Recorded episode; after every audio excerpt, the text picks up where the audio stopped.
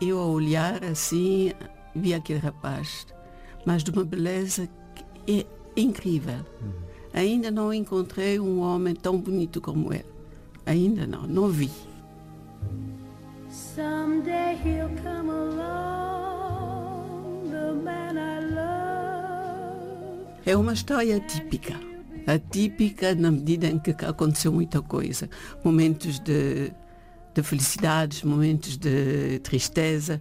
E, eh, entretanto, nestes 10 anos, conhecemos, houve muitos desencontros também, separações, porque ele foi uh, preso durante dois anos, depois foi para a Ilha das Galinhas e uh, voltou, voltou outra vez para a segunda esquadra, onde estavam os presos políticos emprisionados, não é?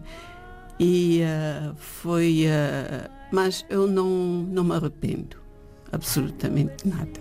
Foi rico. I know we both won't say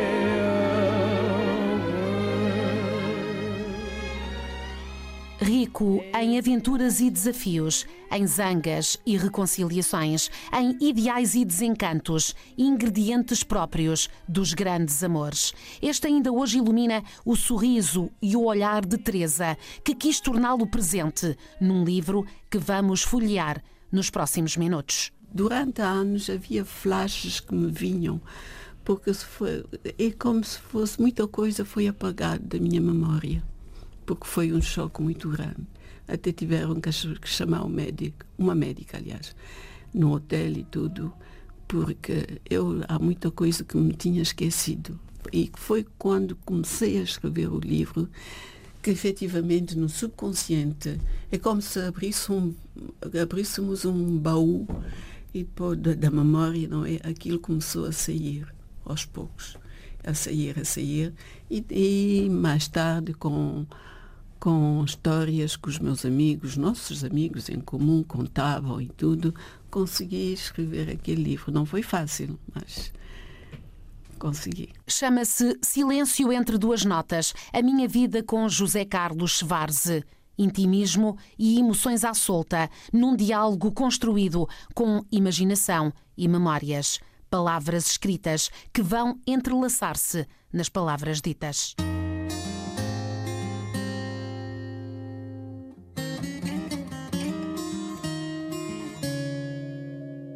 Teresa é a mulher de José Carlos Schwarze, referência da música e da cultura da Guiné-Bissau. Vida terminada subitamente numa manhã de Havana.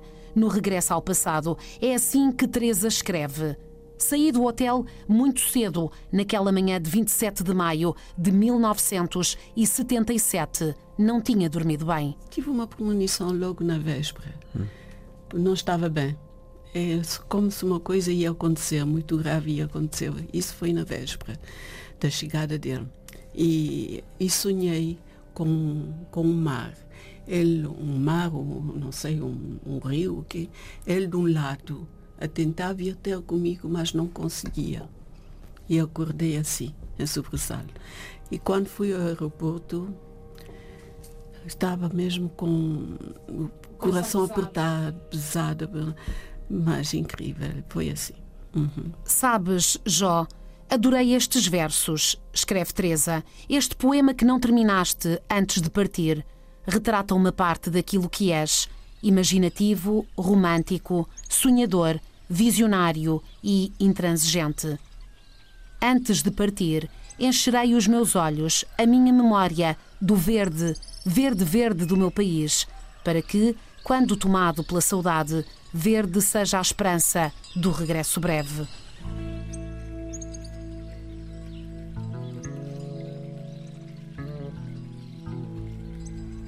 Lembras-te de quando te conheci? Vou avivar a tua memória, se bem que nunca te esquece. E recorda Teresa no livro Silêncio entre duas notas. Elisa, minha colega do internato, ia, um dia do ano de 1967, acolher o irmão dela no cais de Alcântara, vindo de Cabo Verde. Não foi amor à primeira vista, foi um interesse. Uh, eu disse até à minha colega, eu disse, oh, oh, este rapaz é tão bonito, não estás a ver ali. Ai, eu não me importava nada que ele fosse meu namorado. Uhum. E depois, bom, é a cabeça da adolescente, não é? Depois saímos dali, uh, esqueci-me completamente, completamente de, de, desse rapaz e meses depois, ah, é o destino, não é? Meses depois fui a uma festa de uh, que estava que é uma festa organizada por uh, estudantes de Cabo Verde e da Guiné-Bissau. E ao subir as escadas vejo aquele rapaz. Eu disse, já vi esse rapaz, mas não me lembro de onde. E, e ele estava mesmo na, ali no, no patamar das escadas, a olhar para mim, os nossos olhos fizeram um quadro. Passei por ele, e cumprimentei, olá, olá, ele também disse olá, mas depois soube que ele vinha atrás de mim, entrou na sala de baile e foi perguntar quem eu era. E mais tarde veio conversar comigo, não, convidou-me para dançar. E uh, mais tarde conversámos e tudo, mas entretanto eu tinha um namorado. Eu namorava. eu tinha saído até nesse dia. Esse namorado fazia anos, tinha uma festa de aniversário em casa dele, mas ali no, na parede, é o destino. E uh, fui àquela festa, mas não estava, não, não estava, não gostava, não estava gostado o ambiente e tudo. Então saí, fui apanhar o comboio e depois é que eu fui àquela festa de, dos guineenses do, e de, dos cabo-verdianos. E foi a partir dali é que, mas eu tinha que acabar com o outro. Uhum. no dia seguinte, o houve um outro telefonemas, não é? E uh, acabei com com aquele namorado, depois comecei a sair com o Zé Carlos, foi assim. Lia muito, e até nem sabia que ele era músico naquele tempo, que, que tinha tocado em, em conjuntos e tudo, não, não, não, Pérolas Negras e Apache. Não, não sabia. Não sabia porque ele tinha sempre um livro na mão ou então debaixo do braço e quando saíamos tinha sempre um livro debaixo do braço. Eu conheci-o assim. Depois é que ele me falou da vida dele, aos poucos, porque Zé Carlos já era uma pessoa, quer dizer, pessoa carismática, não é? E uh, não é, é muito reservado quando não conhece uma pessoa por exemplo, a pessoa é apresentar, apresentada a ele, uh, fica, não é timidez, é reserva. como se estudasse a pessoa imediatamente. E só depois, em conversa e tudo, fica mais aberto e começa a, a conversar, a falar.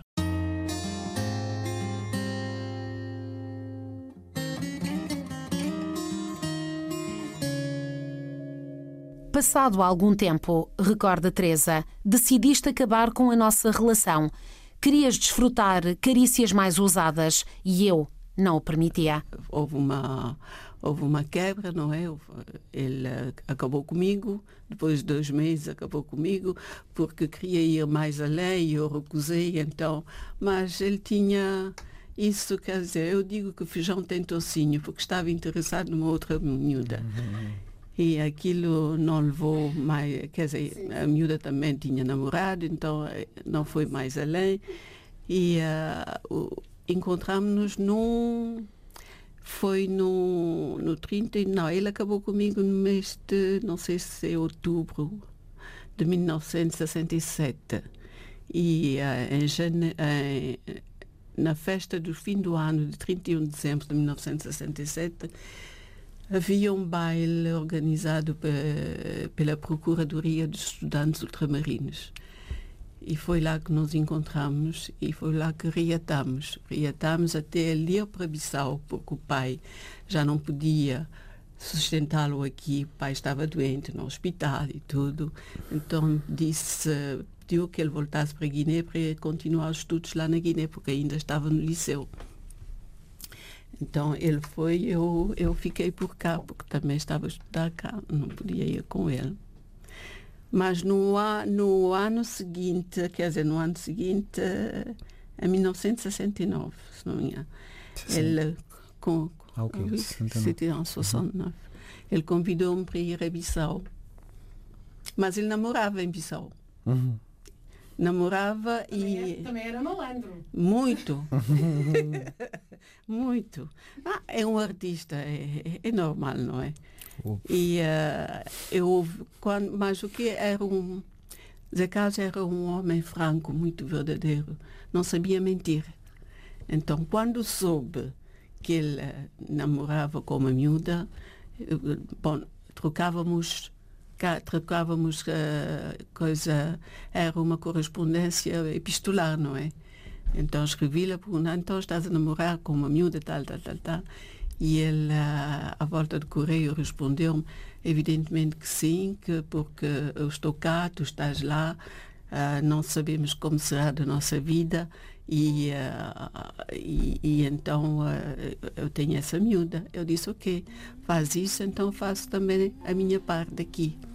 Faz, eu também faço, esse arranjar um namorado. Ele não ficou contente com essa resposta. Mas continuámos a trocar correspondência na mesma e depois convidou-me para ir para Bissau.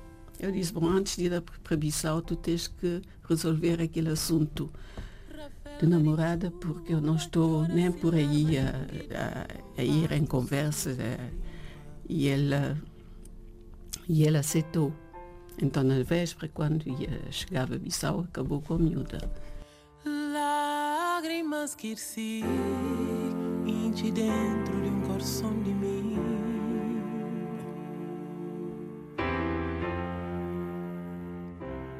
Continuamos a viagem pelas memórias de Teresa Schwarze, mas também por aquilo que escreveu.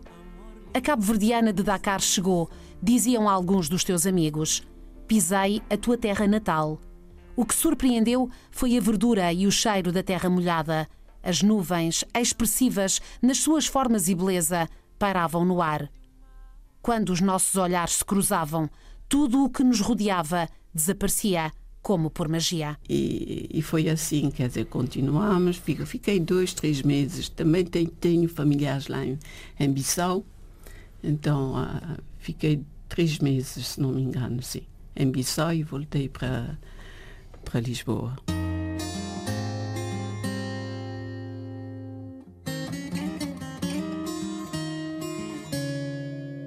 Quando regressei de Bissau, continuei a morar em casa da Dona Quitéria.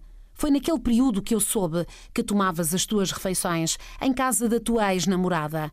Falhaste outra vez. Tive que pôr fim à nossa relação. E recorda, Teresa, dias passaram e numa das tuas cartas recebidas informavas-me da tua vinda a Lisboa. Farias parte de uma delegação que viria em missão a Portugal. Quando estava em, em Bissau, foi contactado por um dos, uh, como não, já não me lembro do nome dele, um alto, alto patente administrador da colonial, porque sabia como o Zé Carlos era, quer dizer, dava nas vistas, era carismático, falava bem tudo. Então convidou para fazer parte de, um, de uma delegação que viria cá falar na televisão sobre uma Guiné melhor. Guiné melhor, mas ele, como estava naquela naquelas hesitações na, em estudar, eh, quer dizer, entrou na política, mas não sabia para que lado voltar. Então tentava aprofundar a, a, a, política das coisas, não é? E aceitou. E uh, veio nessa delegação, mas mais por causa de porque eu tinha acabado com ele. E então isso que levou a entrar, mais por causa disso, acabou por entrar naquela delegação para vir falar comigo. E uh, quando vi cá em Lisboa, reatamos porque eh, vendo, não é, as coisas voltam outra vez. E uh, ele uh, depois fomos para ele queria ver o filhinho de Barros, que foi o seu mentor. Ele é que o iniciou na política mesmo, na luta, quer dizer, na luta contra o colonialismo e tudo, ele é que o iniciou politicamente. E uh, o Filinto Barros disse para não ir naquela cantiga de apresentar-se na televisão, porque, porque o Zé Carlos estava contra a luta armada. Por ele, devia ser um diálogo. E o Filinto disse assim, o Amílcar Cabral optou por uma luta armada, por uma guerrilha, porque pediu diálogos e mais, mais diálogos, mas não foi ouvido. Então optou por que houvesse uma guerra para nós obtermos a independência. E ele uh, pensou naquilo tudo e nesse dia em que devia ir à televisão com a delegação, não foi. Não foi. E foi assim que voltou. E voltou antes da delegação, voltou para. Quer dizer, fizeram-no voltar para, para Bissau. Sim, a partir daí, entrou completamente na. Uh, começou a, a se, quer dizer, a conhecer a história do Amílcar Cabral e entrou mesmo política, engajou-se na clandestinidade e tudo.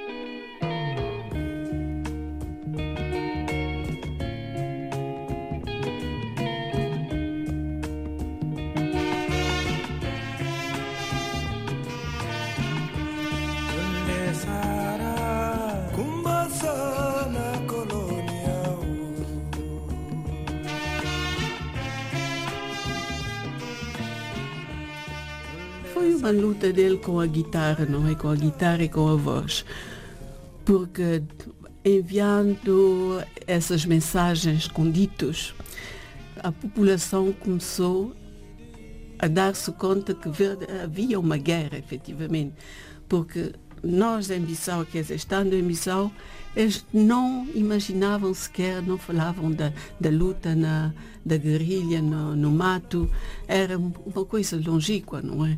Mas ouvindo o Zé Carlos e o Cobiana Jazz a tocar e a cantar, mandando aquelas mensagens, isso que levou muitos jovens estudantes a deixarem as suas casas, a deixarem o, o trabalho em que trabalhavam, a deixarem os estudos para irem integrar, uh, irem para o mato, não é? Para a luta da guerrilha.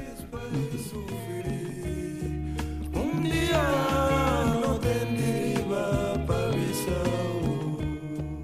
Nós, e eu também, não é? Nós integramos o grupo da clandestinidade, que o chefe mesmo lá de, era o Rafael Barbosa. E dentro da, de Bissau uh, havia vários grupos com alguns elementos que lutavam para na clandestinidade. Bom, não é bem entrar na clandestinidade, quer dizer, tínhamos os nossos afazeres, eu trabalhava e tudo, mas reuníamos-nos eh, num sítio Quer dizer, o nosso grupo éramos poucos. Por que que se fez assim? Porque é, é, éramos divididos em vários grupos. Porque se a PID apanhasse um número do grupo, não saberia uh, dar informações mesmo sobre a tortura, porque desconhe desconhece o que se estava a passar nos outros grupos e quem é faziam parte dos outros grupos, que eu penso que é uma boa estratégia, hum. que foi, quer dizer, a mandato do Amílcar Cabral. Isso e, foi na Zona Zero, né? É isso, quer dizer, a Bissau chamava-se Zona Zero, hum. a clandestinidade. E uh, nós, uh, e, uh, bom, reuníamos-nos, né? falávamos a política e essa coisa, tudo ouvia-se a rádio da libertação e tudo, mas não era o suficiente. Uh, e o Zé Carlos decidiu agir.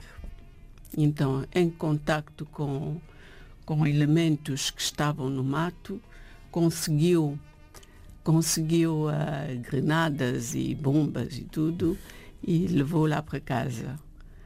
E, uh, e foi a partir disso, quer dizer, eu, eu sou cúmplice também, hum. porque fomos os dois, a primeira bomba fomos os dois. Ele, quando veio para apresentar-se na televisão portuguesa, no tempo colonial, eu engravidei do mais velho. Então foi por isso que voltei para a Guiné para, ser, para me casar com ele, mas não houve nem casamento nem nada, porque estávamos tão nivelados com a guerra. com a situação que nem pensámos mais em casar. E depois estava grávida, não, não estava. Quer dizer, foi uma gravidez muito difícil, muito difícil. E, e ele tendo aquelas, sabendo, quer dizer, ele trabalhava na Câmara Municipal e uh, a PID, sabendo que ele estava também uh, dentro do grupo de elementos que estavam contra os coloniais, uh, tiraram-no do emprego. Então ficou sem emprego, desempregado, eu desempregado. Então passamos passamos pelas passas do Algarve, não é? Como diz o passamos pelas passas do Algarve, mas mesmo assim, quer dizer, vivíamos o dia a dia, havia sem, e uh, não fazíamos projeto nem nada. E assim é que foi a, a, nossa vida, até ele, com a bomba, nesse dia, decidiu ir colocar a bomba ali na, na Praça dos Heróis Nacionais, na UDIB. E, e ele assim, mas como é que eu vou levar essa bomba? Uhum. E eu, como eu sou, como eu tenho uma inteligência prática, uhum. disse assim, ah, há uma caixa ali dos sapatos do, do meu filho, do nosso filho, na mão, ah, podemos colocar a bomba ali. Então foi o que, que eu, o que eu fiz, peguei naquilo, pus, pus a bomba dentro do, da caixa, e embrulhei a caixa como se fosse uma prenda e levamos aquilo até a... Mas não estava ainda montado, quer dizer... e levamos até a Praça dos Heróis Nacionais, que naquela altura chamava-se Praça do Império. Hum. Sentámos-nos no café, quer dizer, ali no terraço. Ele depois pegou na caixa, entrou na, no café, na casa de banho, foi montar aquilo e uh, saiu do outro lado e foi colocar uh, a bomba debaixo do carro de um dos inspectores da PITA. Uh, há guineenses que pensam que foi mesmo o, como é que eu ia dizer, o diretor-geral da PID, mas não foi, foi um inspetor da PID que, este, que ia, foi ao cinema, porque aquilo foi mesmo à frente do, do UDIB, não é? Foi ao cinema e estava o carro lá e ele já sabia que o carro era desse, desse inspetor, então foi colocar a, a bomba debaixo da. Mas isso foi bom. Quando houve aquela deflagração, as pessoas despertaram de facto e realizaram que de facto havia uma guerra em Bissau que já tinha chegado a Bissau e há famílias que foram que regressaram logo para para Portugal, não ficaram, não ficaram mais em Bissau. Só que, e, só que foi preso, não é? Bom, isso quer dizer, essa tal coisa da juventude, não é? Quando aquilo deflagrou e tudo, vinhamos para casa, eu disse, por favor, Zé Carlos, não digas isso a ninguém, porque basta tu dizer isso a alguém, depois aquilo espalha-se. Mas ele, naquele, estava contente e tudo, é? começou a falar. E pronto.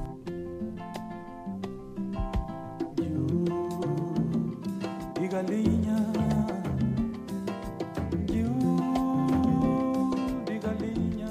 O 25 de abril não trouxe só coisas boas. Rupturas, medos, quadros valiosos para a construção do pós-colonialismo deixaram a Guiné à procura de outros céus. O povo sentia a esperança de uma vida melhor, recorda Teresa, livre da opressão colonial. O encanto durou pouco tempo. Durante o tempo do, da governação de Luís Cabral havia uma esperança, porque já se tinham criado fábricas e até fábrica de carro, que o Senegal ao lado não tinha, tinha tínhamos fábricas de leite, fábricas de fruta, tínhamos praticamente, quer dizer, está, o país estava uh, num bom rumo, mas entretanto o, o Zé Carlos incomodava, porque via o comportamento dos governantes então começou a denunciá-los com suas cantigas. Então, para ser afastado, foi afastado o quê? Para ser afastado, não é? Decidiram mandá-lo para Cuba. Foi aí que ele morreu, não é? Por causa dessas músicas. Uhum. A pili, a pili, a pili São perto de Ciome pili, a pili São perto desse homem Macho, macho garante Combatente de povo Macho, macho garante eu já tenho, vou fazer os meus 72 anos. Se Zé Carlos estivesse vivo, também teria os seus 72 anos. Já fiz a minha parte. Agora deixo os jovens continuarem a abertura. E, uh, e estão a caminhar bem. Os artistas, eu, eu tenho muito orgulho em que nos artistas da Guiné-Bissau, porque estão a dar o seu melhor com o pouco que eles têm, mas não desanimam e continuam. E eu estou orgulhosa de vocês todos. E vamos caminhar novo, e se vi entrar, e se vi sair. Homem dia filho vai, e vamos caminhar novo, e se vi entrar, e se vi sair.